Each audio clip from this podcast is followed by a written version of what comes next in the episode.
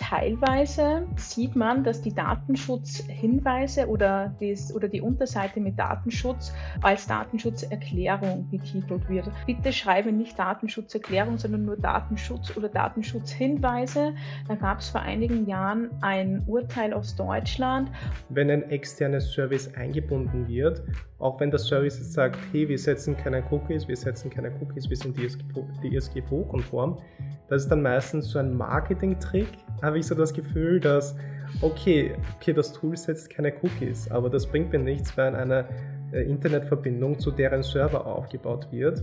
Der Cookie-Begriff an sich hat sich etabliert, aber zu dem Thema, wo Daten, personenbezogene Daten übertragen werden können, gehört eigentlich noch viel mehr als eigentlich nur Cookies, oder? Der klassische Fall ist einfach, dass man Informationen von der anderen Webseite auf der eigenen Webseite einbindet ist ja auch äh, gar kein Ver Verbrechen dahinter. Das große Thema ist halt nur, wenn es in der Regel kommen das von großen äh, US-amerikanischen Unternehmen, Stichwort äh, YouTube-Videos, Google Maps, also Kartendienste.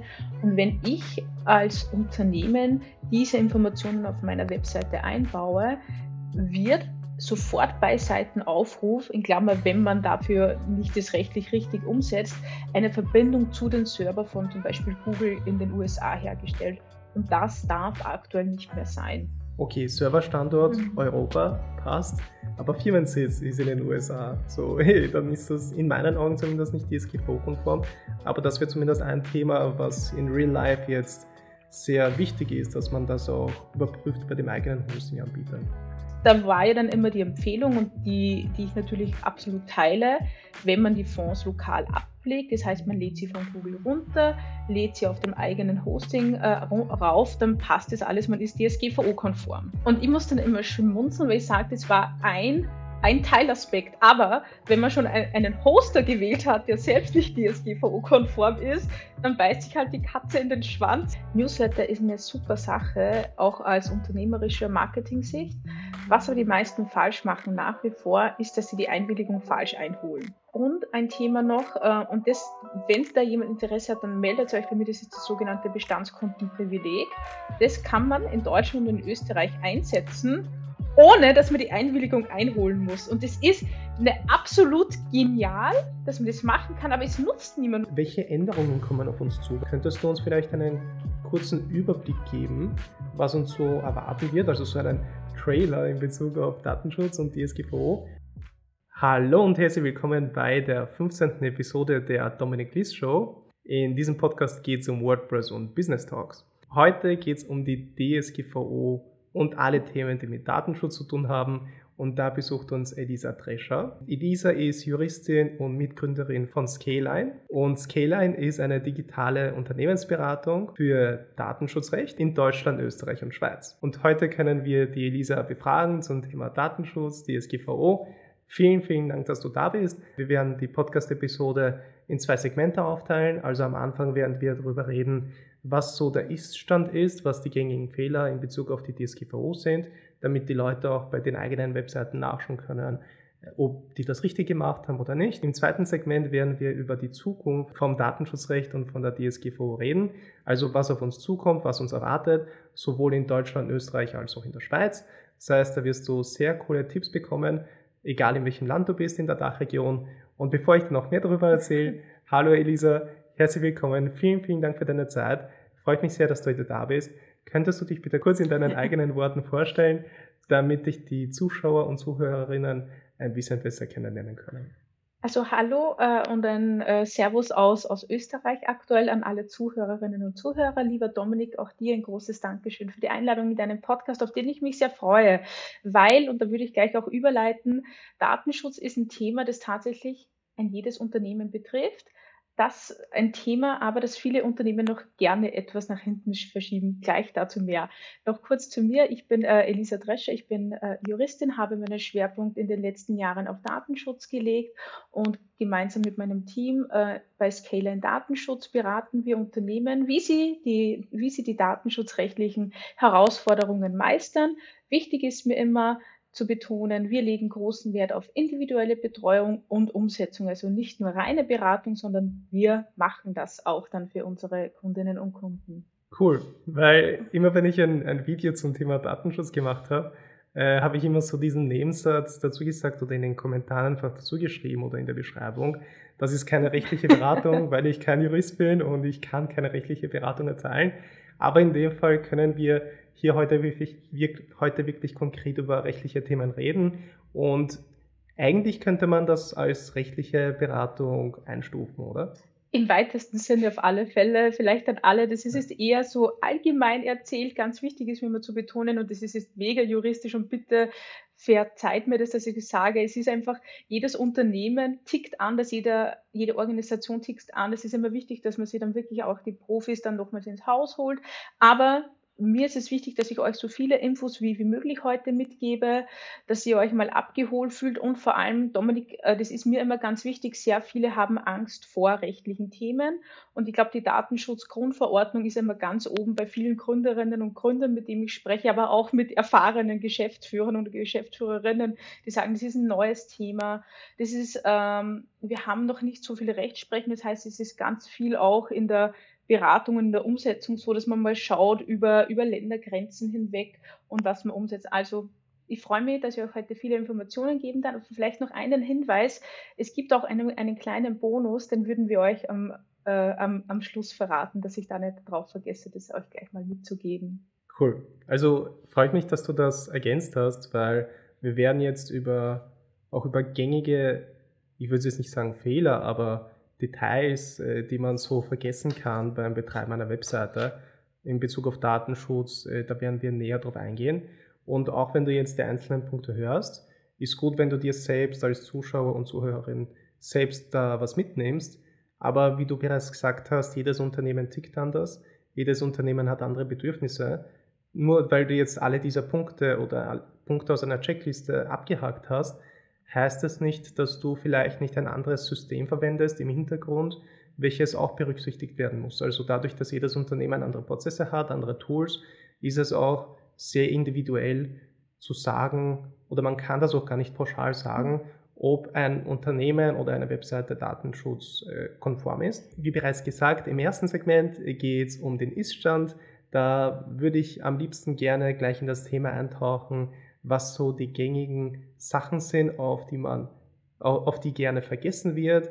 Äh, vor einiger Zeit, vor ein paar Monaten war Google Fonts sehr stark in den Medien und all diese Sachen vor ein paar Jahren allgemein die DSGVO mit dem Cookie Banner und all diese Sachen, also das haben jetzt schon die meisten Webseiten äh, implementiert. Aber kurz noch davor, dadurch, dass es hauptsächlich um WordPress geht auf diesem YouTube-Channel, äh, mag ich jetzt, also äh, finde ich, dass der Bezug zu Datenschutz auch ein sehr natürlicher ist. Aber damit die Leute ein bisschen von deiner Seite hören, inwiefern du mit WordPress zusammenarbeitest, weil Datenschutz ist ja eigentlich ein allgemeines Thema, wo du, äh, welches, welches jede Webseite betrifft. Aber hast du einen speziellen Zugang zu WordPress oder beschäftigst du dich mehr mit WordPress-Seiten oder beschäftigst du dich allgemein mit allen Webseiten, Unternehmensstrukturen und so weiter? Ja, bei uns ist es eigentlich ganz abhängig davon, wie, die, äh, wie unsere Mandanten aufgebaut sind. Aber ich würde sagen, 80 bis 85 Prozent der Mandanten haben die äh, ihre eigenen Websites oder Online-Strukturen auf WordPress-Basis ausgelegt. Ich glaube, ein Hintergrund davon ist einfach auch, dass man WordPress super skalieren kann, dass es viele Plugins gibt, die mit dem Unternehmen mitwachsen. Das ist so ein Grund, warum ich da auch einfach in WordPress ähm, besser eingetaucht bin. Nach äh, vier Jahren äh, IT-Recht äh, und Datenschutz finde ich mich als Juristin mittlerweile auch schon im Backend zu, äh, zurecht und kann da einiges machen. Das war so bei dem ersten Mal so, oh mein Gott, äh, zittern, äh, mache ich jetzt eh die, die Webseiten von den Kunden nicht kaputt, wenn ich da zugange bin, aber wie alles im Leben ist es ein Lernprozess. Ähm, äh, den man einfach auch annehmen darf, aber war schon ganz spannend. Ich glaube, bevor wir ganz äh, vielleicht in die Tiefe einsteigen, vielleicht mal ganz ähm, ein simpler Hinweis am Anfang, weil ich sehe das noch ganz oft und wir prüfen sehr viele Webseiten im Monat. Teilweise ähm, sieht man, dass die Datenschutzhinweise oder, das, oder die Unterseite mit Datenschutz ähm, als Datenschutzerklärung betitelt wird. Datenschutzerklärung, das ist auch dieser Begriff, der am meisten, glaube ich, gegoogelt wird und äh, jener Begriff, den die meisten auch mit Datenschutz in Verbindung bringen. Aber wenn du äh, die, äh, die Website für deinen Kunden machst oder auch wenn, die, wenn du deine Website selber gemacht hast, bitte schreibe nicht Datenschutzerklärung, sondern nur Datenschutz oder Datenschutzhinweise. Da gab es vor einigen Jahren ein Urteil aus Deutschland und wenn man sagt, es ist eine Erklärung, dann könnte einem das so ausgelegt werden, als wäre das ein Vertrag. Aber, und das ist ganz, ganz wichtig, die Informationspflichten, die den Unternehmen im Rahmen der Datenschutzgrundverordnung auferlegt werden oder wurden, das ist kein Vertrag, sondern man muss einfach die Informationen bereitstellen. Deswegen erster Punkt aus der, aus der virtuellen Checkliste, die wir heute erstellen, ist bitte Datenschutz oder Datenschutzhinweise und Datenschutzerklärung streichen. Der zweite ganz wichtige Punkt ist, aus meiner Sicht, dass man Impressum und die Datenschutzhinweise trennt. Das heißt, dass man zwei separate Unterseiten macht. Sieht besser aus und ist äh, transparenter. Und was ganz wichtig ist, ähm, weil die Impressumpflichten kommen aus einer EU-Richtlinie, das heißt, sie sind innerhalb von der EU an und für sich gleich, zumindest im Detail. Aber der österreichische Gesetzgeber ist ein Stückerl weitergegangen wie der deutsche Gesetzgeber. Das heißt, bitte schaut euch das nochmal an und übernehmt es nicht aus bekannten deutschen Generatoren, das um einfach das Impressum, sondern in Österreich müssen mehr Infos sein. Und ganz, ganz wichtig, weil das sieht man noch ganz oft, leider muss ich sagen, gerade bei Unternehmen, die ihr Impressum eher verstecken wollen, dass sie es irgendwo unter Kontakt reingeben, sondern wirklich Impressum und Datenschutz im Footer fixieren, dass man von jeder Unterseite hinkommt und dass von jeder Seite die Informations- und Transparenzpflichten erfüllt werden. Ich weiß, das ist jetzt gerade ein bisschen trocken, aber das sind einfach diese formalen Erfordernisse, die ein jeder Laie sieht, wenn er auf die Website geht und gerade in Deutschland, wo dieses Abmahnen viel präsenter und viel üblicher ist, als es in Österreich oder der Schweiz, da sind es genau äh, Kriterien, auf die Abmahnwälte, die genau darauf spezialisiert sind, schauen. Ja, und das sind dann oft solche Details, wie zum Beispiel, wenn jemand einen Cookie-Banner implementiert hat, mhm. welches so ein Pop-up ist über die ganze Webseite, und dann ist der Impressum-Link im Footer nicht mehr anklickbar, ohne dass man den Banner wegklickt, ist halt auch so eine Sache, dass der Link eigentlich im Banner inkludiert sein genau. sollte, damit man von überall, auch wenn man nichts anklickt auf der Webseite, eben diese Informationen bekommt. Was ich dann noch den Input bekommen habe, ich weiß nicht, wie äh, wichtig das ist, aber sollte man auch die Cookies auf einer eigenen Seite auflisten oder ist das nicht notwendig? Ich würde sagen, das ist Geschmackssache. Wichtig ist, dass man die Informationen auf der Webseite so findet. Es kommt auch ganz stark darauf an, welchen Anbieter man man, äh, man nutzt, um, um, äh, um die Einwilligung im Rahmen von einem Cookie-Consent einzuholen. Wir machen es bei unseren Mandanten oft so, dass wir, wenn wir die Datenschutzhinweise erstellen, dass wir dann einfach im Kapitel Cookie, dass wir es dort auflisten. Manche machen eine eigene Unterseite Cookie-Richtlinie. Das ist egal. Ähm, was, noch, was nur wichtig ist, weil das wird noch ganz gerne und äh, oft vergessen, dass man auch den Link reingibt, sei es direkt in den Datenschutzabschnitt oder in der Cookie-Richtlinie, dass man seine einmal getroffene Entscheidung auch abändern kann. Das heißt, dass man sagt, ähm, also der Klassiker ist ja eher, dass man sagt, alle äh, Cookies äh, ähm, möchte ich bestätigen und dann möchte ich das aber vielleicht künftig nicht mehr machen, weil man irgendwie in die Irre geführt wurde. Das ist ja auch gerade im Cookie Consent Banner oft das, das Thema, dass der Cookie so gestaltet wird, dass man die Einwilligung erteilt. Äh, kleiner Punkt, den wir auf der Checkliste ergänzen können, das darf man auch nicht. Das heißt, auch gleich mal so vorneweg, wenn ihr einen Cookie-Consent-Banner habt, geht's gleich auf eure Webseite und schaut, sind alle, ich sage jetzt immer, Kacheln gleichfarbig, sind, sind, sind die gleich groß, weil gerade als so 2018, 2019 das noch neu war, da waren auf einmal alle Annehmen in grün und die ganz, der Rest ganz klein. Dann hat es in Deutschland ein paar lustige Fälle gegeben, die haben sich einen Spaß draus gemacht und haben die Überschrift beim Cookie Consent Banner gemacht, wie heute im Angebot, Cookies und so dergleichen. Äh, ist, äh, sorgt vielleicht bei dem einen oder der anderen zum, äh, zum, zum Schmunzeln. Bei mir auch, gebe ich zu.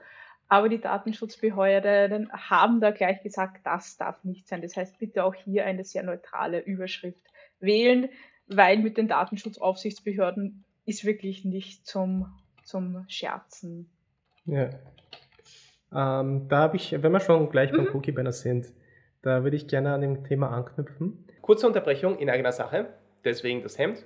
Und zwar geht es um die WordPress Community Gruppe. Wir haben jetzt eine Community Gruppe auf Discord und dort kannst du Antworten auf deine WordPress-Fragen finden. Du bekommst konstruktives Feedback zu deinen WordPress-Projekten und es gibt regelmäßige Sprechstunden, die ich dort hosten werde. Dort kannst du live deine Fragen stellen oder einfach teilnehmen und zuhören, welche Fragen andere Teilnehmer haben. Dort werden teilweise auch Podcast-Gäste sein, andere Experten aus der WordPress-Branche. Also da wirst du wirklich cooles Feedback bekommen und coole Antworten auf deine Fragen. Und das alles ist kostenlos.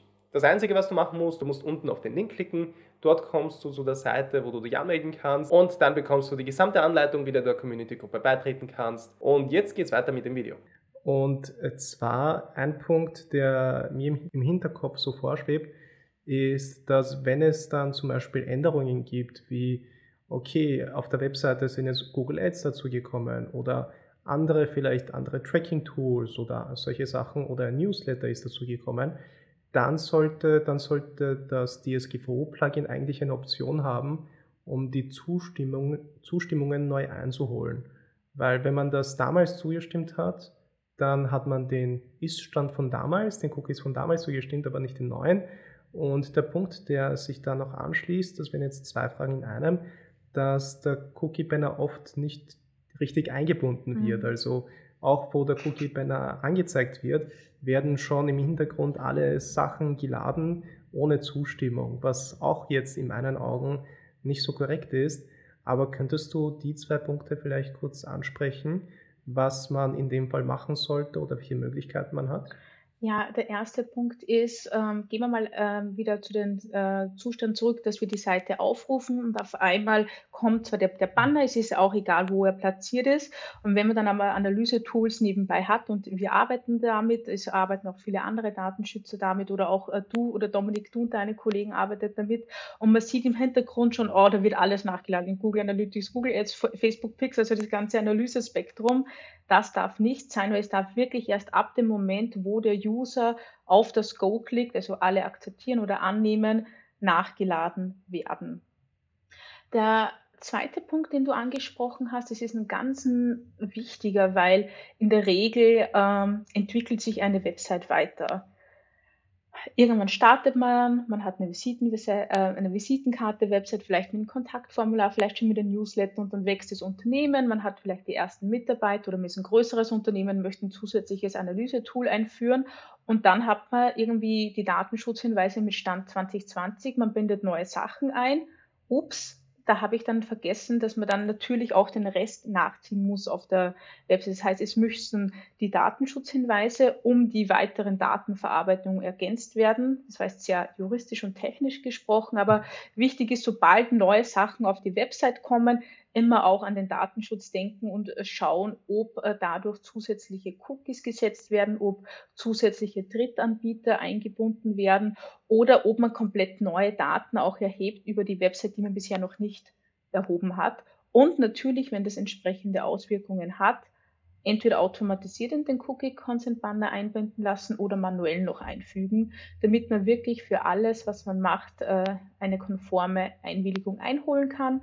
Und um die, die erste Teilfrage noch zu beantworten, wenn sich das verändert hat, zum Beispiel man hat vorher ähm, Statistik-Cookies gesetzt von Google, möchte es den Google Tag Manager noch mit einbinden, damit man die Google Ads besser steuern kann, dann gehört, kommt ein neues Tool dazu und dann muss tatsächlich bei der, beim Seitenaufruf nochmal eine neue Einwilligung erteilt werden. Und grundsätzlich, wenn wir jetzt von Cookies sprechen, weil Cookies, der Begriff hat sich irgendwie finde ich auch ein bisschen mhm. so fälschlicherweise etabliert, weil Cookies, Cookies, ja okay, da, werden, da können Daten gespeichert werden, personenbezogene Daten, aber im, im Prinzip bräuchte man ja eigentlich schon eine Zustimmung, wenn ein externes Service eingebunden wird, auch wenn der Service jetzt sagt, hey, wir setzen keine Cookies, wir setzen keine Cookies, wir sind DSGVO-konform. Das ist dann meistens so ein Marketing-Trick, habe ich so das Gefühl, dass, okay, okay, das Tool setzt keine Cookies, aber das bringt mir nichts, weil eine äh, Internetverbindung zu deren Server aufgebaut wird. Äh, das jetzt, ich, ich, in dem Fall kategorisiere ich das als Third-Party-Services. Mhm. Einfach, wenn eine Internetverbindung ohne Zustimmung zu einem fremden Server aufgebaut wird, das ist an sich schon nicht DSGVO-konform, weil viele benennen, also sagen dann Cookie-Banner und Cookies werden nicht gesetzt, aber ja, außer Cookies kann man dann noch zum Beispiel die Daten in Local Storage Items mhm. setzen oder in Session Items und solche Sachen. Also das ist jetzt in dem Fall der Cookie-Begriff an sich hat sich etabliert, aber zu dem Thema, wo Daten, personenbezogene Daten übertragen werden können, gehört eigentlich noch viel mehr als eigentlich nur Cookies, oder? Ja, genau, das ist es. Ich glaube, Cookie hat sich deswegen etabliert, weil der Begriff aus einer aus der Süßwarenabteilung bekannt ist und weil sich da Menschen mehr darunter vorstellen können. Aber es gibt viele weitere Methoden noch. Das ist äh, dieses, dieses Fingerprinting, äh, Beacons und dergleichen, die genau auch Auswirkungen haben können. Und du hast einen dritten Punkt äh, noch angesprochen, das ist eben diese Trittverbindungen zu anderen Webseiten. Der klassische Fall ist einfach, dass man Informationen von der anderen Webseite auf der eigenen Webseite einbindet. Ist ja auch äh, gar kein Ver Verbrechen dahinter. Das große Thema ist halt nur, wenn es in der Regel kommen das von großen äh, US-amerikanischen Unternehmen, Stichwort äh, YouTube-Videos, Google Maps, also Kartendienste. Und wenn ich als Unternehmen diese Informationen auf meiner Webseite einbaue, wird sofort bei Seitenaufruf, in Klammer, wenn man dafür nicht das rechtlich richtig umsetzt, eine Verbindung zu den Server von zum Beispiel Google in den USA hergestellt. Und das darf aktuell nicht mehr sein. Was mir wichtig ist zu betonen, ähm, 2018, 19 war so die Situation, ja, wir Europäer, wir schneiden uns mit dem Datenschutzthemen total ab die ganzen Player, die ganzen Dienste kommen aus den USA. Okay, damals war es noch ein anderer Stand, weil damals hat es noch einen Angemessenheitsbeschluss zwischen Europa und den USA gegeben. Vielleicht da einen kurzen Ausflug. Das war das sogenannte Privacy Shield, das im zweiten Anlauf von Max Schrems und äh, von None of Your Business erfolgreich bekämpft wurde. Das haben wir faktisch seit Sommer 2020, ich kann mich an den Tag sehr gut erinnern, da ist unser E-Mail-Postfach übergegangen. Ähm, die Situation, dass Daten in die USA auf einer rechtlich sicheren Basis kaum übermittelbar sind. Es gibt Möglichkeiten, aber die sind mit enormem bürokratischen Aufwand verbunden. Äh, und deswegen muss man, wenn man die Website betreibt, darauf achten, dass man, wenn man Google Maps, YouTube, Vimeo-Videos einbindet, die Einwilligung einholt. Ähm, die Einwilligung deswegen, weil eben Daten übertragen werden und wenn man äh, angemeldet ist bei, bei, bei, YouTube, dann werden die Informationen mit seinem eigenen Konto verknüpft und YouTube respektive Google kann das dann wieder mit seinen äh, weiteren äh, Suchverlaufen ergänzen.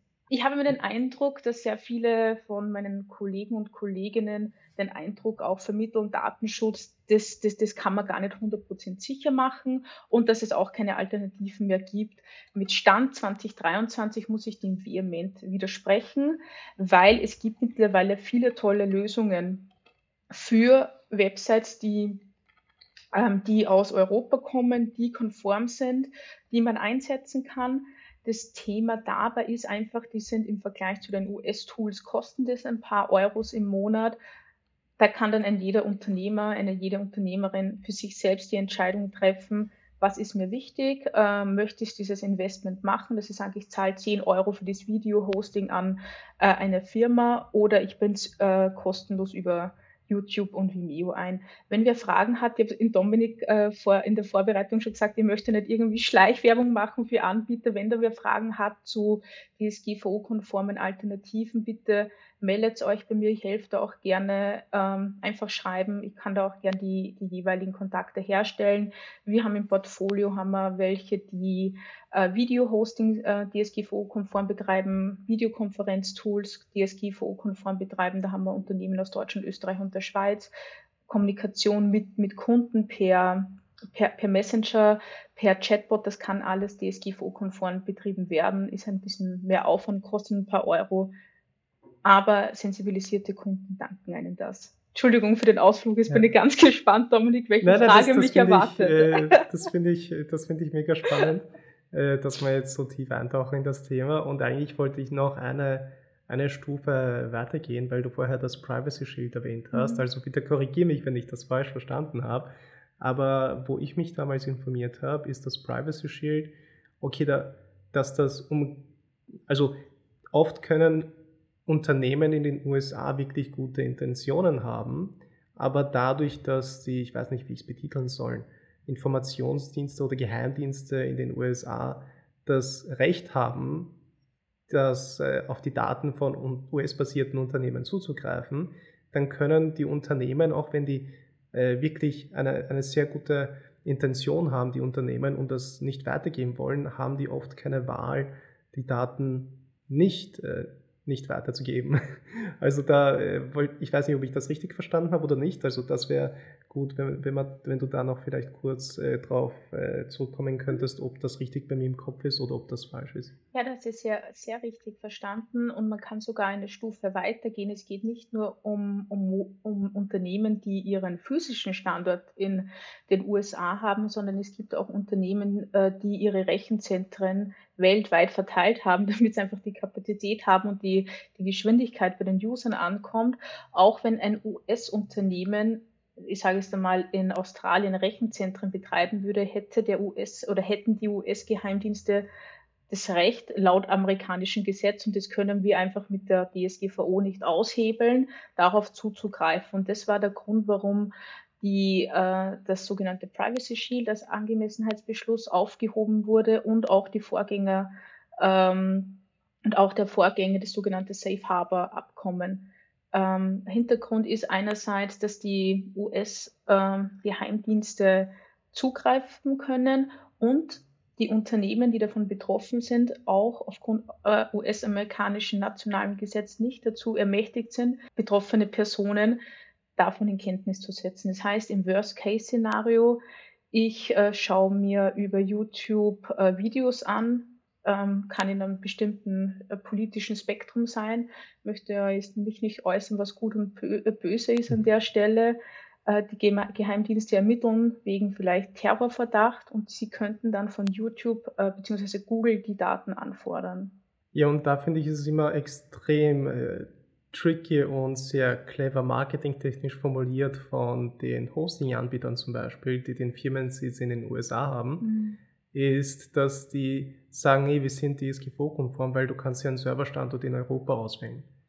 Und der Firmensitz ist aber weiterhin in den USA, deswegen muss ich dann extra beten, äh, Hosting-Anbieter dann immer nachschauen, so, okay, Serverstandort mhm. Europa passt, aber Firmensitz ist in den USA. So, hey, dann ist das in meinen Augen zumindest nicht DSGVO-konform.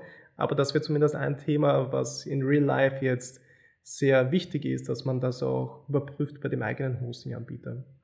Ja, genau. Und das ist vielleicht auch ein Thema, um auf den letzten Sommer ganz kurz an, anzusprechen, die Google Fonds-Thematik, die ja regelrecht mhm. wie ein Vulkan ausgebrochen ist über Deutschland und Österreich letzten Sommer. Da war ja die Thematik, wenn man Google Fonds, und Fonds sind ganz normale Schriftarten, auf der Webseite einbindet und die nicht lokal abgelegt hat, dann wurde jedes Mal bei der, beim Seitenaufruf äh, die äh, personenbezogenen Daten in der Regel über IP-Adressen, aber auch da da haben sich dann begonnen, die, die, die Gelehrten darüber zu, äh, zu äh, streiten, ob das jetzt äh, personenbezogene Daten sind, aber Stand jetzt kann man sagen, IP-Adressen sind personenbezogene Daten. Und da war ja dann immer die Empfehlung und die, die ich natürlich absolut teile, wenn man die Fonds lokal ablegt, das heißt, man lädt sie von Google runter, lädt sie auf dem eigenen Hosting äh, rauf, dann passt das alles, man ist DSGVO-konform. Und ich muss dann immer schmunzeln, weil ich sage, das war ein, ein Teilaspekt. Aber wenn man schon einen Hoster gewählt hat, der selbst nicht DSGVO-konform ist, dann beißt sich halt die Katze in den Schwanz, weil ich mache eine Maßnahme, um DSGVO-konform zu sein wähle aber dann einen Hoster, der mir da wieder sozusagen ins eigene Bein beißt. Also wirklich beim Hoster, das ist eine fundamental wichtige Entscheidung, die ein jeder Unternehmer, jede Unternehmerin trifft. Wenn sie ihre Webseite macht, schaut wirklich das lokal europäische Hoster ne nehmt, um da nicht in Bredouille zu, zu geraten. Und ganz wichtig auch noch, wie Dominik vorhin ähm, ganz richtig angesprochen hat, checkt auch, äh, macht, macht eine kurze Google-Suche dazu, wer, wer, wer steckt hinter den Unternehmen, wo haben die ihre Rechenzentren, ist es vielleicht nur eine äh, europäische Tochter, sitzen die noch in den USA oder wo auch immer, weil das ist ja gerade dieser, dieser Schmäh und beziehungsweise für alle Deutschen dieser, dieser, diesen Scherz, den ja die großen Player machen, die haben in Irland äh, ihre, ihren äh, Europasitz und sagen dann, ja, wir sind ein europäisches Unternehmen, alles easy peasy. Wenn man sich aber dann die Datenschutzverträge anschaut im Background, sieht man natürlich, da, geht, äh, da gehen die Daten an so eine Latte an, an, an Unternehmen in die USA, weil sie es einfach nach außen hin machen, dass sie den Standort hier haben. Ja, und eine Falle ist dann auch oft, glaube ich, wenn die sagen, hey, Serverstandort in England, aber England ist ja eigentlich nicht mehr in der EU. Deswegen ist es dann auch, stimmt das, dass es dann auch eine Falle sein könnte, dass man, dass England an sich nicht der DSGVO untergeordnet ist? Hm, England ist ein Spezialfall. Also seit dem Brexit war die Situation äh, so, dass sie diesen Angemessenheitsbeschluss bekommen haben, so wie dieses Privacy Shield. Da gibt es etwas für, für, für UK. Ähm, was aber damals oder bis heute noch in Diskussion steht, wenn dieser UK-Angemessenheitsbeschluss jemals vor den Europäischen Gerichtshof kommen würde, gibt es sehr, sehr viele kritische Stimmen, die sagen, dass der auch aufgehoben werden würde, weil die Überwachungsgesetze im, im, im UK auch sehr weitreichend sind. Aber aktuell man, können sich Unternehmen darauf berufen, brauchen sich deswegen keine äh, keine, ähm, keine Kopfschmerzen drüber machen. Das war jetzt nicht Deutsch. okay. Alles gut, ich glaube, wir haben alle verstanden, um was es geht. Ja. Ah, ich habe noch so viele Fragen, so viele Fragen. Ich habe Gefühl, dass ich habe das Gefühl, dass das Gespräch gerade erst losgeht, weil ich würde gerne an äh, drei Themen anknüpfen, die ja. wir jetzt so besprochen haben. Einerseits wollte ich noch kurz ergänzen, weil wir jetzt das gesagt haben, wenn irgendwas extern geladen wird ohne Zustimmung von einem externen Server auf der eigenen Webseite und das ohne Zustimmung passiert, wie zum Beispiel das mit Google Fonts der Fall war, dann ist irgendwie so ein, ein keine Ahnung, ob ich das jetzt als äh, widersprechend oder als irgendwie so ein, so ein Paradox äh, beschreiben kann, aber die an und für sich die DSGVO-Plugins, also wie zum Beispiel diese Cookie-Banner und all diese Sachen, ich mag jetzt keine Namen nennen, aber viele von diesen Cookie-Bannern, die wollen alle möglichen Systeme abgreifen und nicht nur WordPress, sondern alle möglichen äh, Systeme und dann stellen die dir einen Skript zur Verfügung, welcher eine Verbindung aufbaut zu einem Third-Party-Server, damit der Cookie-Banner überhaupt geladen werden kann auf der Webseite. Deswegen, wenn wir das so von der Seite anschauen, ist eigentlich der Cookie-Banner an sich nicht DSGVO-konform, weil man eigentlich eine Zustimmung bräuchte, wenn das ein Cookie-Banner ist, der extern geladen wird, also über ein externes äh, Skript, dann bräuchte man an sich schon davor eine Zustimmung für den Cookie-Banner. Wenn ich das richtig verstanden habe, oder? Es kommt darauf an, woher sie kommen, weil in der Regel werden mhm. die Cookies, die durch die Cookie-Banner selbst gesetzt werden, als technisch notwendig betrachtet, damit man die Einwilligung nachvollziehen kann.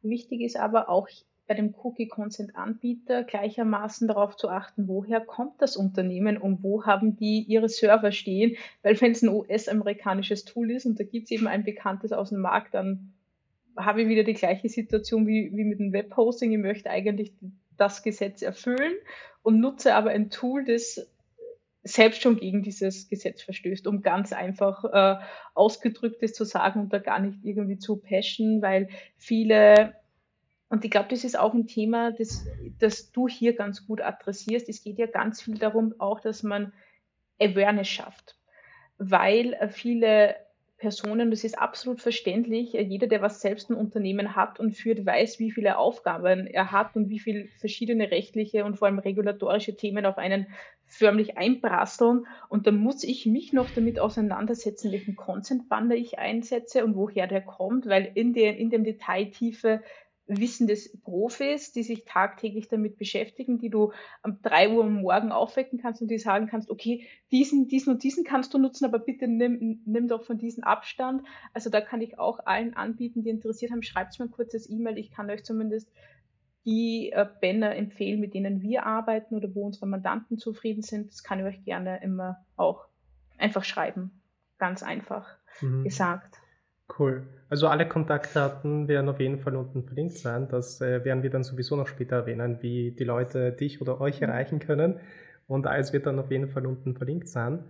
Ähm, was, äh, woran ich noch anknüpfen wollte, ist das Thema Google Fonts. Weil das war ja, wie du gesagt hast, letzten Sommer ein, ein sehr heißes Thema. Wenn ich das jetzt mal so äh, äh kategorisieren kann. Wie schaut jetzt aktuell das, äh, die Situation aus? Weil es ist ja so, dass man davon eigentlich nichts mehr hört, aber der Prozess ist ja schon abgeschlossen. Gibt es eine Entscheidung, ob das jetzt äh, korrekt war, was der Anwalt gemacht hat oder nicht? Oder was war überhaupt nicht korrekt in, dem, mhm. in den Massen-E-Mails, die ausgeschickt worden sind?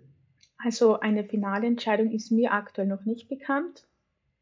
Es gab ja die Situation in Österreich, aber es haben äh, ähm, auch Kollegen in Deutschland sind auf den Zug aufgesprungen. Und das äh, Hauptkritikpunkt, was ja auch äh, dazu, dass das so medial auch, äh, ich glaube, es wurde auch in den, in den, in den, in den ZIP-Nachrichten in Österreich gebracht, das Thema, äh, war dieses Massenhafte.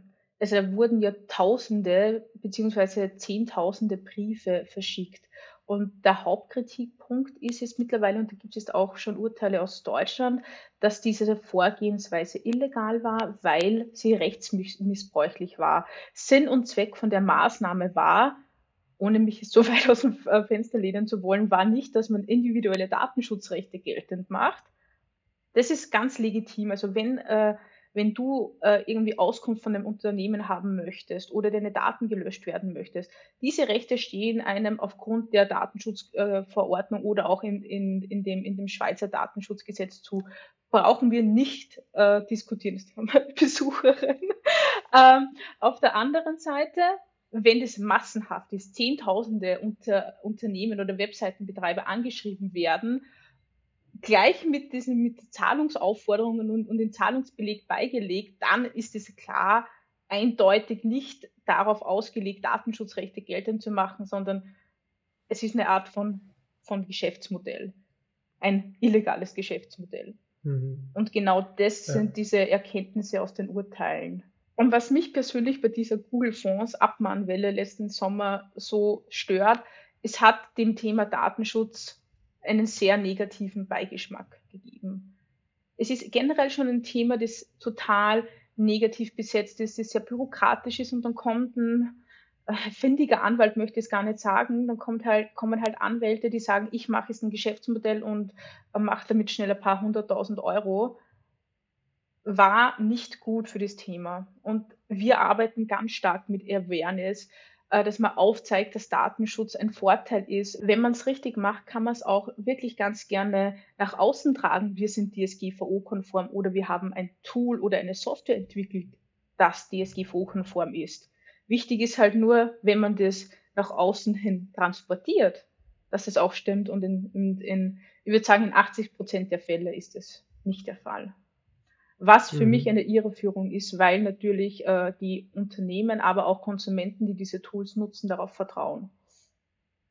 Ja, ähm, wie, ich das, äh, wie ich das Thema in Bezug auf die Google Fonds und die Abmahnwelle verstanden habe, ist eben, wie du richtig gesagt hast, die haben das einfach massenweise ausgeschickt, also gleich äh, die Webseite gecheckt, E-Mail geschickt mit Rechnung und, das, und dem Ganzen rundherum.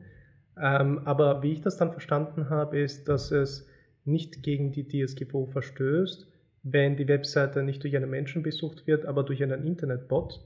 Und dadurch, dass das alles automatisiert passiert ist, hat die Webseite, wurde die Webseite nicht von einem Menschen aufgerufen, mhm. sondern von einem automatisierten Bot. Und dadurch wurden keine personenbezogenen Daten weitergegeben, weil die IP-Adresse, welche vermittelt wurde, ja nicht auf einen Menschen zurückzuführen ist, sondern auf einen Bot. Genau, und das kam ja noch on, on, on top, dass in Österreich äh, die EVZ äh, fraglich ist, ob die Person überhaupt als solche existiert. Und da hat der IT-Dienstleister für Österreich gesprochen, der hat es auch äh, im, im Gerichtsverfahren zu Protokoll gegeben, dass das ein Bot war.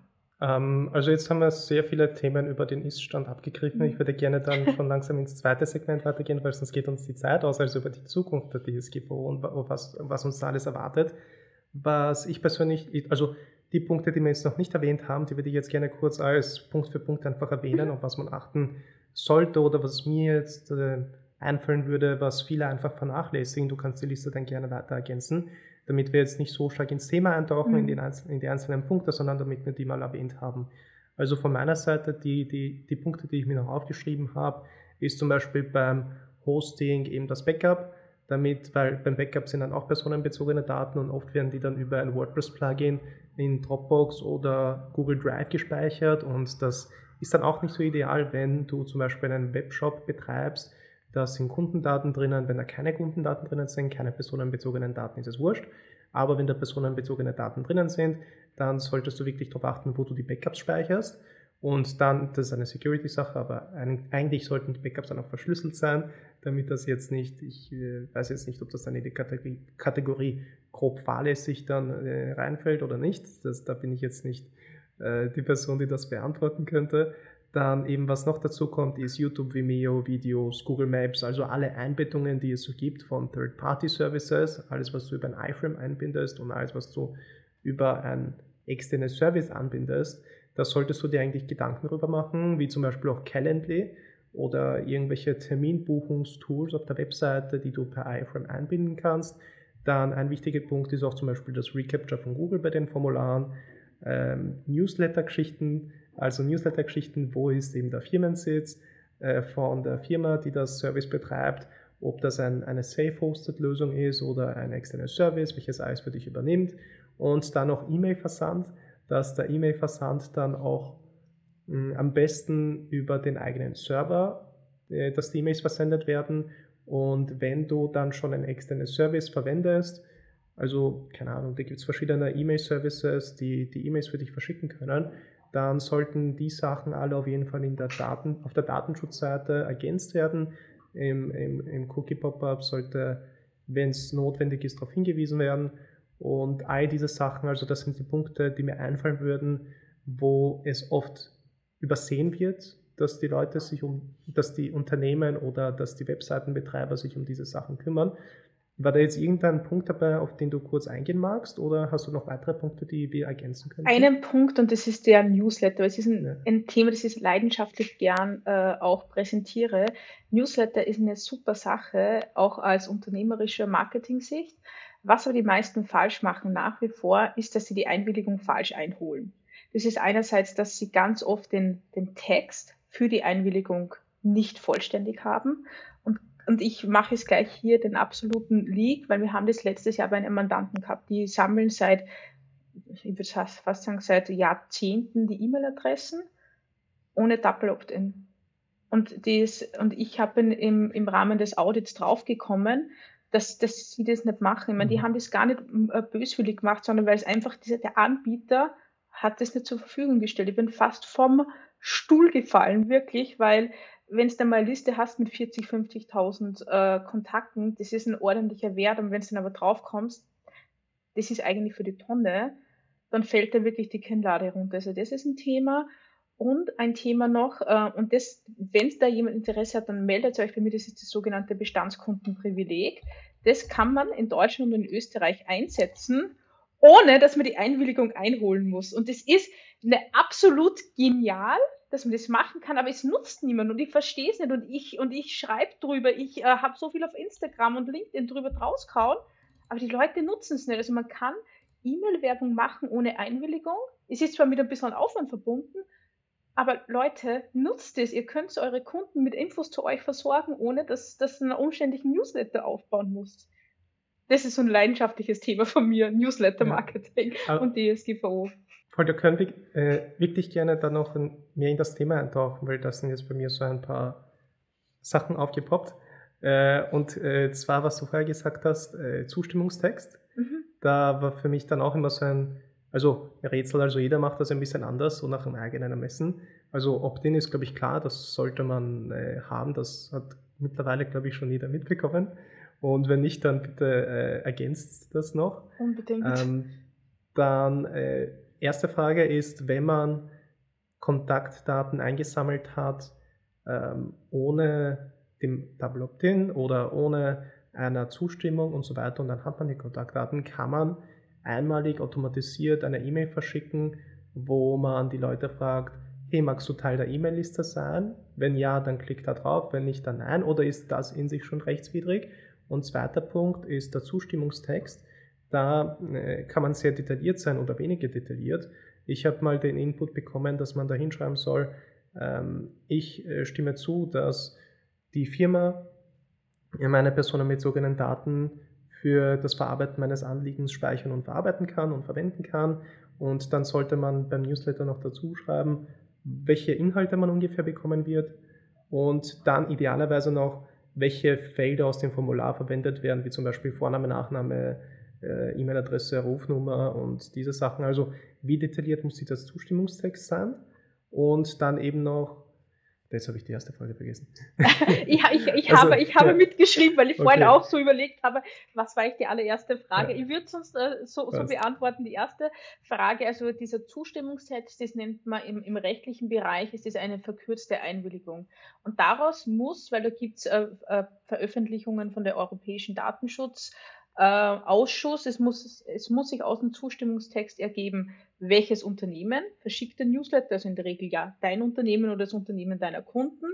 Wie oft verschickst du den? Darüber kann man dazu schreiben, ich schreibe es mir dazu, dass sie wissen, worauf sie sich auf, äh, einlassen, welchen Versanddienstleister man einsetzt, wo der sitzt, wenn der in einem Drittland sitzt, auf welcher Basis man die Daten übermittelt. Und ganz wichtig, weil es wird in 90 Prozent der Fälle vergessen, mache ich ein ein Tracking oder nicht. Das ist so. Muss das alles in dem Zustimmungstext drinnen stehen oder kann das in einer abgespeckten Version drinnen stehen und der Rest mit dem Link zur Datenschutzseite, wo dann alle Details Ja, genau. Sind? Also man macht eine kurz ist es, eh, also wenn man es ganz richtig macht, sind es drei, vier Zeilen, aber es ist schon mal besser, wenn ich die mhm. ganze Wurst sozusagen anführe. Ja. Aber genau den Rest verlinkt man dann auf die Datenschutzhinweise. Äh, also das ist der Klassiker. Mhm. Es gibt auch Personen, die die Auffassung vertreten, ich habe ein bisschen Bauchweh, dass man sagt, dass man sie einfach einträgt, also dass man E-Mail-Adresse angibt, dann schreibt man, Sie erteilen mit Ihren äh, Klick äh, in der E-Mail Ihre Einwilligung. Das finde ich ein bisschen dünn gesehen, weil ich als, als Unternehmer, Unternehmerin bin beweispflichtig, dass ich eine äh, konforme Einwilligung der Betroffenen bekommen habe. Deswegen sage ich bei unseren Kunden, ich meine, sie können immer selber die Entscheidung treffen, weil äh, jeder, jedes Unternehmen ist ja selbst dafür verantwortlich. Ich sage immer, sind wir etwas mehr, mehr transparent, geben wir mehr Informationen als zu wenig weil, und das ist auch ganz wichtig, die Einwilligungspflicht für Newsletter kommt nicht direkt aus der DSGVO, sondern in Deutschland aus dem Wettbewerbsrecht und in, und in Österreich aus dem Telekommunikationsgesetz. Und es ist da ganz wichtig, äh, dass man das erfüllt und auch diese Anforderungen mit dem Double Opt-in, das sind wettbewerbsrechtliche Vorgaben. Nur dazu am Rande.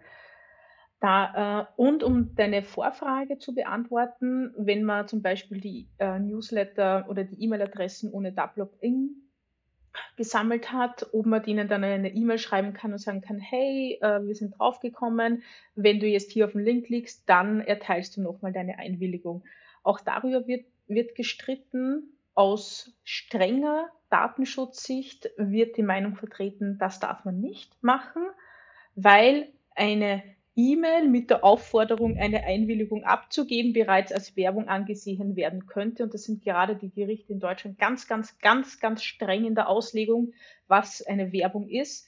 Ähm, in dem Sinne, ich würde sagen, man kann ein Risiko eingehen an der Stelle. Ähm, es ist eine dunkle Grauzone. Es ist eine sehr dunkle Grauzone. Und dadurch, dass wir in Deutschland und Österreich beraten, es gibt einfach äh, die Sensibilität unter, äh, in Deutschland und Österreich ist eine andere in dem Thema. Österreichische Unternehmen, ich glaube, von unseren Mandanten war, hat es dann noch nie jemand gemacht.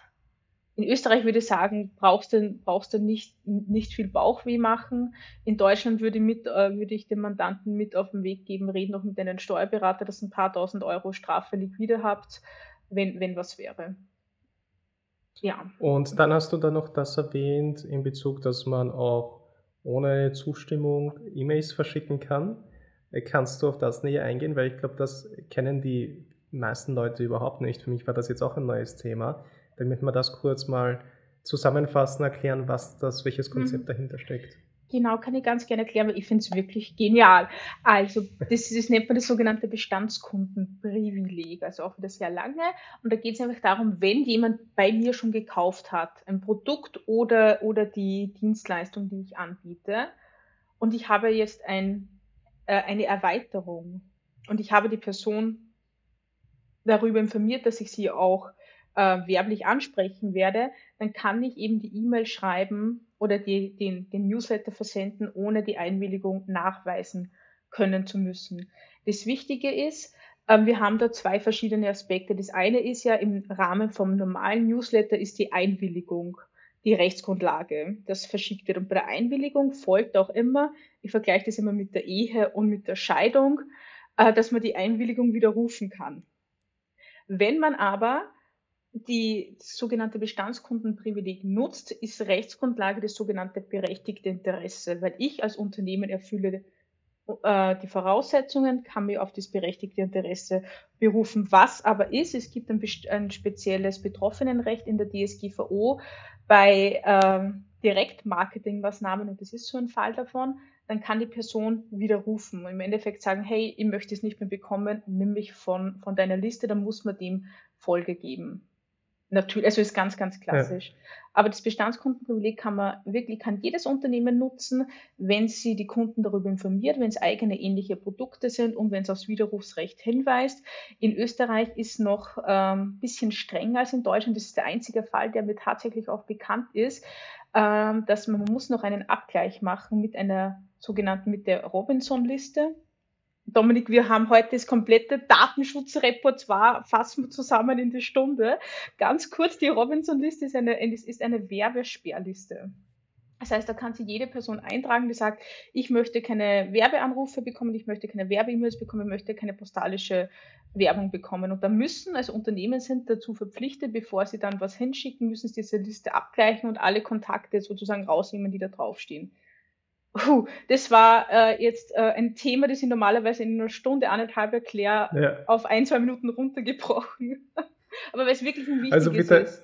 ja, voll, also bitte, wenn ihr Fragen habt, also äh, nehmt bitte die Informationen nicht so, hey, ihr habt jetzt in zwei Minuten was gehört, jetzt kann ich das einfach verwenden. Ist, ich finde es gut, wenn wir diese Inputs weitergeben, aber ich, ich würde es eher als Inputs betrachten und dass, dass man das noch immer an das eigene Unternehmen und an die eigenen Strukturen anpassen sollte und da noch die letzte Frage zu dem Thema, was wir jetzt gerade besprochen haben, weil du gesagt hast, man sollte die Bestandskunden darüber informieren, dass man sie zu Werbezwecken informieren wird und dass es ein Widerrufsrecht, Widerrufsrecht gibt. Hm, das reicht dann aus, wenn das einfach in den AGBs steht oder einfach im Angebot, welches dann der Kunde unterschreibt als Unterpunkt im Vertrag. Oder sollte man das irgendwie anders kommunizieren? Es kommt darauf an, wie das Unternehmen aufgebaut ist. Also wenn es ein Online-Shop ist, kann man es dort einbauen, zum Beispiel bevor die Bestellung abgeschlossen wird. Es gibt Unternehmen, die führen das in, in ihren Angeboten an. Und wichtig ist, dass man das nicht in die AGB reingibt, weil der AGB sind ja so, äh, so Standardverträge, sondern dass man diese Themen auch in, in der Datenschutzrubrik in der Datenschutzrubrik auf der Website ergänzt äh, oder wenn man sagt, oder es gibt Unternehmen, die haben Datenschutzhinweise für allerlei Sachen, dass das zumindest an einer Stelle ergänzt wird und dass das dem Kunde im Zeitpunkt äh, auch vorliegt. Das ist eben das Wichtige. Und mit Kunde meinst du, dass die Person etwas gekauft hat oder ist ein Kunde auch eine Person, die zum Beispiel sich ein kostenloses Produkt äh, von mir geholt hat oder bekommen hat. Ich, ich weiß, worauf du mit der Frage abzielst. Beim, beim Bestandskundenprivileg, ganz wichtig, das muss ein Kunde sein. Das heißt, muss zu, es muss zumindest schon mal ein Cent auf dein Konto geflossen sein. Worauf der Dominik anspielt, ist diese Freebie-Thematik äh, oder Lead, Lead-Magneten-Thematik, die auch letztes Jahr hochgekocht ist, weil es eine Änderung im deutschen Recht gegeben hat. Bei bei Freebies, Leadmagneten ist ja der Fall, jemand gibt dir deine E-Mail-Adresse und bekommt im, Gegensatz, im Gegensatz oder und bekommt im Gegenzug dazu etwas, sei es eine Liste, sei es der Zugang zu einem Video, sei es eine Challenge, je nachdem, wie man aufgestellt ist äh, im, im, Unternehmen oder was halt auch der eigene, äh, wie, wie, das Geschäftsmodell ist. Und hier ähm, hat es die Änderung gegeben, dass man sagt, die E-Mail-Adresse kann auch als Geld betrachtet werden. Das heißt, wie wenn ich dir jetzt einen Euro gebe und sage, bitte gib mir dieses Sackerl im Biller, äh, kriege ich dann ja diesen Gegenwert in Form von einer Checklist zum Beispiel. Und dann ist es aber auf ganz normal auf einer Einwilligung und die Person ist dann ganz normal in deiner Newsletterliste drinnen. Also diese Freebie-Thematik ist analog der Einwilligung zu sehen und das Bestandskundenprivileg im E-Mail-Marketing ist immer auf bestehende Kunden zu beziehen. Okay, also es muss zumindest mal ein Cent äh, geflossen sein, damit äh, die Person als Kunde kategorisiert werden kann. Genau. Dann, äh, ja, jetzt haben wir sehr lange über das erste Segment geredet, über den Ist-Stand, auf was man achten sollte und so weiter. Falls ihr da noch Fragen habt, dann könnt ihr die Fragen gerne in den Kommentaren stellen. Ich werde äh, die Fragen dann an dich, Elisa, wenn es in Ordnung ist, gesammelt an dich weiterleiten, Gerne. damit die Leute Antworten bekommen. Ihr könnt aber äh, das Scaline-Team auf jeden Fall auch gerne direkt anschreiben. Alle Daten werden unten verlinkt sein. Und jetzt würde ich gerne mit dir in das zweite Segment, in das zweite Segment eintauchen, und zwar in die Zukunft der DSGVO und was auf uns zukommen wird. Weil vor ein paar Jahren war Datenschutz halt ein sehr großes Thema, wo es gerade ähm, in Kraft getreten ist. Und jetzt ist es noch immer ein aktives Thema und ein aktuelles Thema. Aber es ist nicht so, dass jeder irgendwie sich darauf groß vorbereitet und sagt, hey, jetzt sofort müssen wir uns darauf vorbereiten, weil anders geht es nicht einfach, sondern es, die Leute haben sich schon ein bisschen dran gewöhnt. Mhm. Und welche Änderungen kommen auf uns zu? Weil es gibt ja zum Beispiel die E-Privacy-Verordnung. Die wird ja, es gibt Gesetze, die teilweise in Deutschland in Kraft treten werden, in der Schweiz. Welche Änderungen gibt es in Österreich? Könntest du uns vielleicht einen kurzen Überblick geben, was uns so erwarten wird? Also so einen Trailer in Bezug auf Datenschutz und DSGVO. Und dann können wir in, in ein, zwei Themen dann gerne genauer eintauchen. Gerne, ich würde einfach nur einen kurzen Überblick geben, weil die DSGVO gilt ja als äh, europäische Verordnung in allen Mitgliedstaaten gleichermaßen, auch im EWR. Das heißt, die DSGVO gilt auch in Liechtenstein, Norwegen und im wunderschönen Island. Äh, was spannend ist äh, in der DSGVO sind, ähm, die, die, die DSGVO regelt die Datenschutzgesetzgebung in den Mitgliedstaaten nicht äh, zur Gänze. Es gibt in Deutschland noch das sogenannte Bundesdatenschutzgesetz, dann gibt es das TDDSG, das Telekommunikations-Telemedien-Datenschutzgesetz. Ich muss es mal aufschreiben, sonst vergesse ich.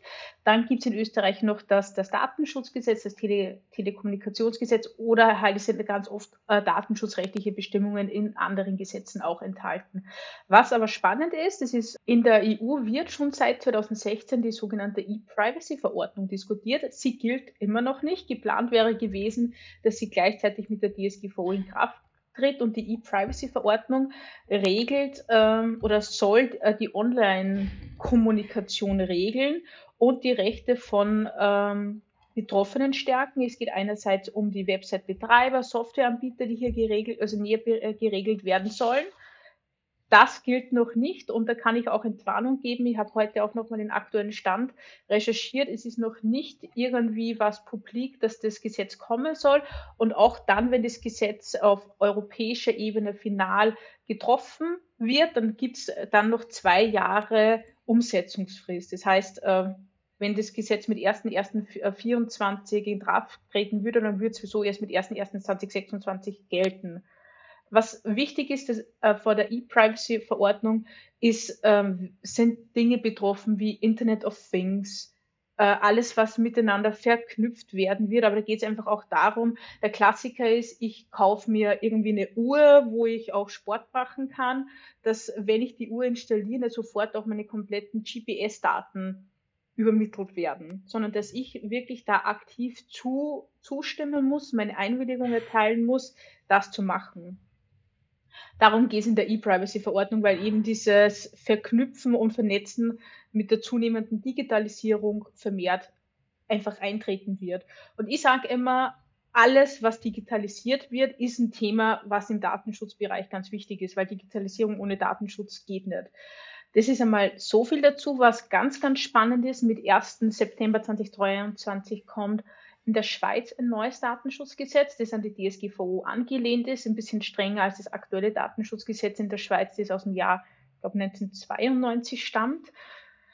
Das ist das Thema und vielleicht, um auch noch einen Ausblick in die Zukunft zu geben, eben der E-Privacy-Verordnung, die DSGVO wird evaluiert werden. Es gibt noch keine konkreten Hinweise, wie sie abgeändert werden wird. Da bin ich selber gespannt. Was aber viele sagen oder wovon ich persönlich überzeugt bin, ist auch, die DSGVO wird ein Leben lang geben, solange es Menschen gibt. Und vielleicht auch ganz wichtig, und das, diese Entwicklung hat man jetzt auch gemerkt in die Unternehmen. 2017, 2018 war das, oh mein Gott, diese DSGVO kommt, wir können alle unsere Unternehmen schließen, weil die, die legt alles lahm. Mittlerweile nach fünf Jahren ist einfach äh, Datenschutz in den meisten Unternehmen ein Punkt, der einfach standardmäßig mitgedacht wird. Das ist äh, Und that's it. Also da Datenschutz ist kein Hexenwerk. Datenschutz ist nicht dazu da, dass die Unternehmen lahmgelegt werden, dass Unternehmen irgendwie einen, einen Wettbewerbsnachteil haben, sondern es ist einfach ein Thema, das jedes Unternehmen angeht, äh, finde ich auch aus einer moralisch-ethischen Sicht. Und vielleicht weniger darüber sich beklagen, sondern in, in der Zeit, wo man sich darüber beklagt, könnte man es ja umsetzen. das ist für mich immer ganz wichtig. Ja, im Prinzip sind das ja auch keine, ist es ja auch keine Rocket Science. Wenn man sich damit nicht genug auskennt oder sich nicht beschäftigen will, dann kann man auch immer eben Leute wie dich oder wie, wie euch dann anschreiben und sich beraten lassen und all diese Sachen. Äh, in Bezug auf die E-Privacy, da hätte ich noch äh, eine Frage, wie sich das dann auswirken wird auf dem Webseitenbereich, weil ich stelle mir, ich, ich kann mir gut vorstellen, dass die meisten Leute, die hier jetzt gerade zuhören oder zuschauen, selbst eine Webseite betreiben oder ein Unternehmen leiten, welches eine Webseite hat. Ähm, da äh, wäre es für mich interessant, inwiefern E-Privacy dann, welche Änderungen dann mit, dem, mhm. mit der E-Privacy-Verordnung kommen, weil so wie ich das verstanden habe, wird einfach alles um einiges einfach strenger, als jetzt aktuell ist bei der DSGVO. Aber was äh, können wir uns genau darunter vorstellen? Genau, also die, ähm, die E-Privacy-Verordnung ist äh, unter Juristen gesprochen eine Lex Specialis, das heißt, sie, konkre äh, sie konkretisiert die Datenschutzgrundverordnung noch. Und es werden einfach Erweiterungen zum Datenschutz getroffen.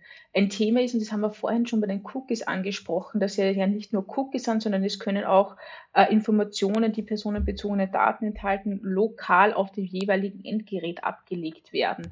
Das sind so Regelungen, die dann auch in der E-Privacy-Verordnung ähm, geregelt werden ich sage ehrlicherweise, Dominik, oder auch an alle, die das zuhören natürlich, ein Unternehmen, das sich jetzt so streng an die, an die DSGVO hält, die Einwilligungen richtig einholt im Bereich Webseite, wird durch die E-Privacy-Verordnung nicht viel mehr Ärger erwarten können.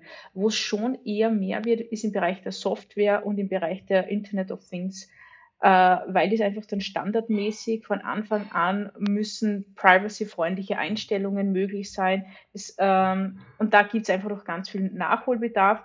Auch wieder aus meiner Erfahrung gar nicht von Seiten der europäischen Anbieter, weil hier, also wir haben erst letzte Woche eine ganz spannende Software auditiert, da war standardmäßig äh, das Doppel-Opt-in bei der Anmeldung integriert, da war eine Zwei-Faktor-Authentifizierung integriert, da waren ganz viele Themen, dass man den Account schon selber löschen kann, aber alles, was sozusagen aus dem europäischen Ausland kommt, darauf hat es dann noch mehr Auswirkungen, genauso wie die DSGVO.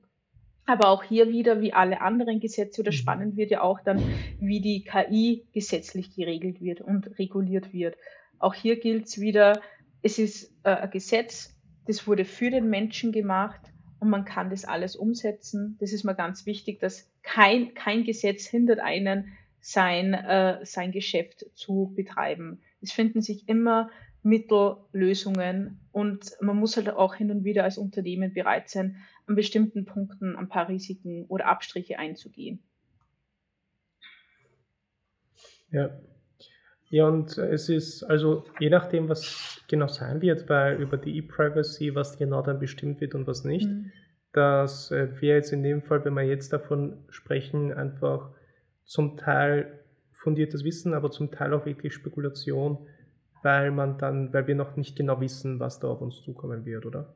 Genau, es liegen Entwürfe vor, aber gerade dieser Begutachtungsfrist in der Phase, wo dann nochmal nachverhandelt wird in den Institutionen, äh, passieren viele Änderungen. Sei es jetzt aus äh, rechtsdogmatischer Sicht, sei es jetzt aus äh, Erfolgen der Lobbybranche, da kann einfach noch sehr viel auf uns zukommen.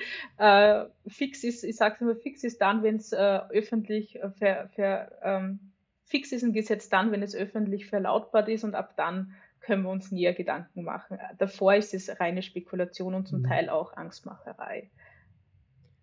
Okay, ähm, und dann, was äh, bei mir dann noch aufgepoppt ist, so eine Frage, weil, weil wir vorher gesprochen haben über, ähm, dass es in Deutschland andere oder zum Teil andere Gesetze gibt, was äh, Datenschutz angeht, in mhm. Österreich andere. Also die sind in großen Stil sind die halt sehr ähnlich, aber im Detail können die sich voneinander unterscheiden, beziehungsweise kann es manchmal strenger sein, manchmal weniger streng in manchen Themen und in der Schweiz genauso.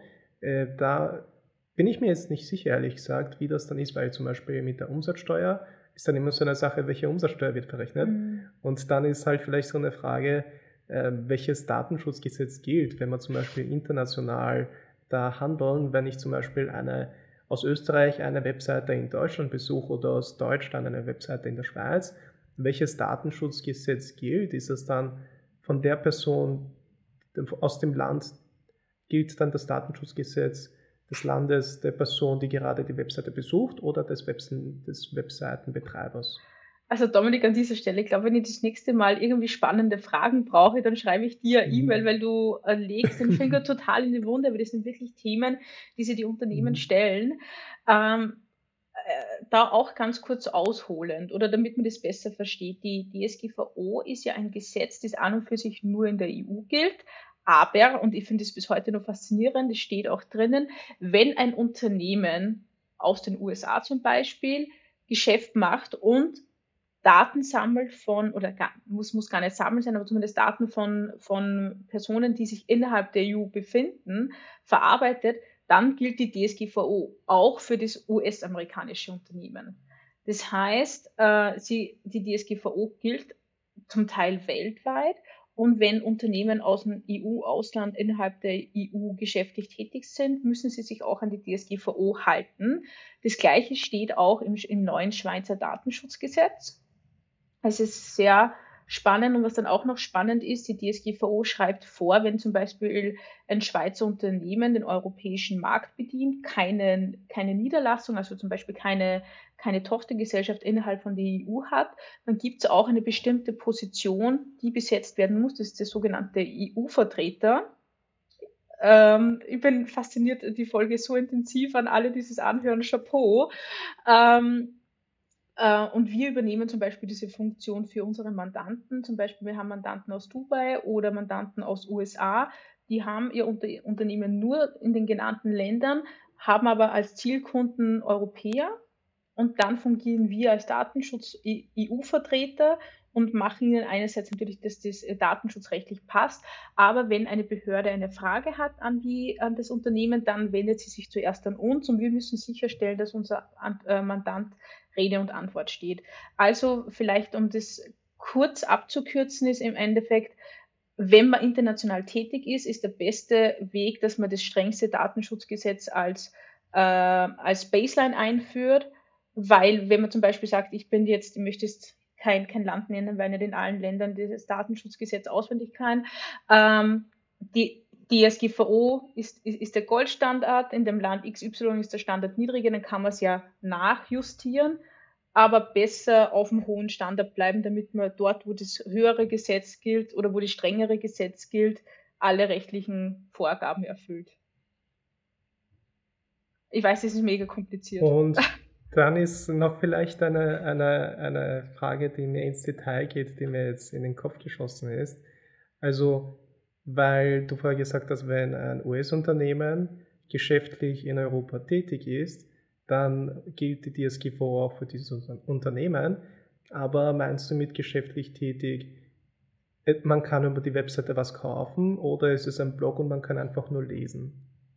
Ähm, geschäftlich, also das Gesetz definiert zwei Voraussetzungen, ist, dass man direkt Waren und Dienstleistungen anbietet, der Klassiker, aber auch, wenn man Gratisprodukte anbietet, ich möchte jetzt nicht auf eine bestimmte Suchmaschine anspielen, die wir alle kennen, aber die wird äh, mit äh, insbesondere targetiert von dem Gesetz, dass man auch, äh, wenn man die Daten sammelt, äh, findet es eine Anwendung. Der klassische Beispiel ist auch äh, zum Beispiel ein Schweizer Unternehmen hat eine eine Webseite, das gilt für alle, also die ist für alle Länder gleichermaßen zugänglich, setzt das Schweizer Unternehmen dann auf der Website Google Analytics ein, ohne irgendwie IP-Blocker, dann bräuchte das Unternehmen einen EU-Vertreter. Wenn aber die Schweizer Unternehmen okay. eine eigene Seite für die Schweiz hat und eine eigene Schweiz, äh, eine eigene internationale Seite, ohne diesen Tracker dort einzusetzen, dann bräuchte es das nicht.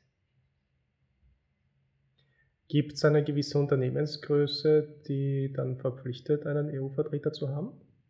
Nein, es kommt wirklich nur auf die beiden Voraussetzungen drauf an, dass man geschäftlich tätig ist oder dass man irgendeine Form von, äh, von Verhaltensanalyse macht. Das ist generell auch ein Thema, das in der DSGVO mhm. gilt. Äh, die DSGVO gilt für alle Unternehmen gleichermaßen, unabhängig von Mitarbeiteranzahl, Umsatz oder dergleichen. Na, also ich glaube, langsam äh, beginnt schon bei mir der Kopf zu rauchen von, von der Anzahl der Informationen die wir in, in der Episode besprochen haben. Äh, damit wir das Thema eben abschließen in Bezug auf Zukunft und Datenschutz und DSGVO. Ähm, wenn ich jetzt eine Webseite in Österreich habe, äh, zum Beispiel in Österreich, wir können da auch Deutschland und Schweiz äh, mit dazu nehmen, inwiefern soll ich meine Webseite oder was werde ich, was wird auf mich zukommen, wenn ich jetzt aktuell DSGVO-konform bin? ob jetzt eine Webseite DSGVO-konform ist oder nicht. Bitte, äh, das sollte sich jeder vom Anwalt bestätigen lassen oder vom, vom Juristen. Ähm, aber das ist dann für jeden sehr individuell. Aber wenn ich jetzt, wenn wir von der aktuellen DSGVO-Basis ausgehen und uns an, und ein bisschen an die Zukunft denken, gibt es spezielle Steps oder spezielle Schritte, die man machen sollte als Website-Betreiber, ähm, um jetzt auch darauf vorbereitet zu sein, was jemanden in der Zukunft erwarten wird. Aktuell dadurch, dass die E-Privacy-Verordnung sicherlich noch zwei, drei, vier, fünf Jahre dauern wird, äh, da Entwarnung von meiner Seite.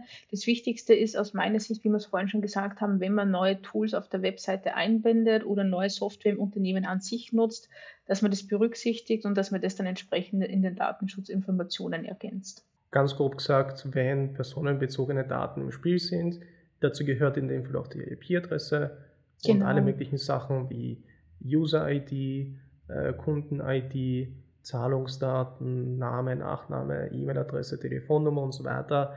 Dann darf man mit diesen Daten nur umgehen, wenn man eine Zustimmung hat. Ähm, muss, nicht, äh, muss nicht zwingenderweise eine Zustimmung sein. Wenn es ein Tracking ist, dann ja. Wenn es aber Daten sind, die normal zur Vertragserfüllung notwendig sind, zum Beispiel wenn ich einem Mandanten von uns eine Rechnung per E-Mail schicke, dann brauche ich nicht die Einwilligung dafür, sondern kann ich einfach ja. sagen, die, äh, die, die, die Mail kann ich ihm schicken, einfach die brauche ich zur Vertragsabwicklung. Vielleicht ganz kurz, es ist einer der Mythen schlechthin in der DSGVO, dass man für alles eine Einwilligung braucht. Man braucht auch beim Arzt keine Einwilligung, und, also wenn man es richtig macht, keine Einwilligung unterschreiben. Das ist so ein, so ein vielleicht ein guter Punkt, den du gerade noch angesprochen hast. Okay, cool. Ja, wie gesagt, also alle Kontaktdaten äh, werden unten verlinkt sein. Können Sie Fragen auch gerne in den Kommentaren stellen oder uns einfach Feedback geben. Da freuen wir uns natürlich auch. Jetzt kommen wir schon zum Abschluss der Episode. Und da gibt es so ein, ein äh, mittlerweile so ein kleines Ritual, welches ich gerne mache. Also als erstes würde ich dir gerne, dir gerne die Möglichkeit geben, weil du davor ganz am Anfang was über einen Bonus gesagt mhm. hast, äh, dir da die Möglichkeit geben, darüber mehr zu erzählen und auch äh, Scaline äh, vorzustellen und sagen, äh, hey, wie können euch die Leute erreichen, was ihr macht oder wie ihr den Leuten hilft. Ah, gerne. Also ich glaube, ich fange gleich mal mit dem Spannenden an. Das ist mein Bonus. Ich habe mir überlegt, wie können wir euch, die Sie dieses Video anschauen, das sehr intensive Video auch wirklich helfen. Weil das eine ist, dass wir euch die Infos zur Verfügung stellen. Wir schenken den ersten, ich habe mir eigentlich aufgeschrieben 10, aber ich sage jetzt 20 Personen, die mir eine E-Mail schreiben, einen gratis DSGVO-Website-Check. Das heißt, ihr kriegt einen Analysebericht mit ein, ähm, paar kurzen Sätzen zu mir, was noch gemacht werden muss, um DSGVO-konform zu werden. Da schicke ich dir noch die E-Mail-Adresse von uns. Ähm, das ist auf, auf alle Fälle, glaube etwas, das jeder von hier mitnehmen kann und wo ich mich freue, zu helfen.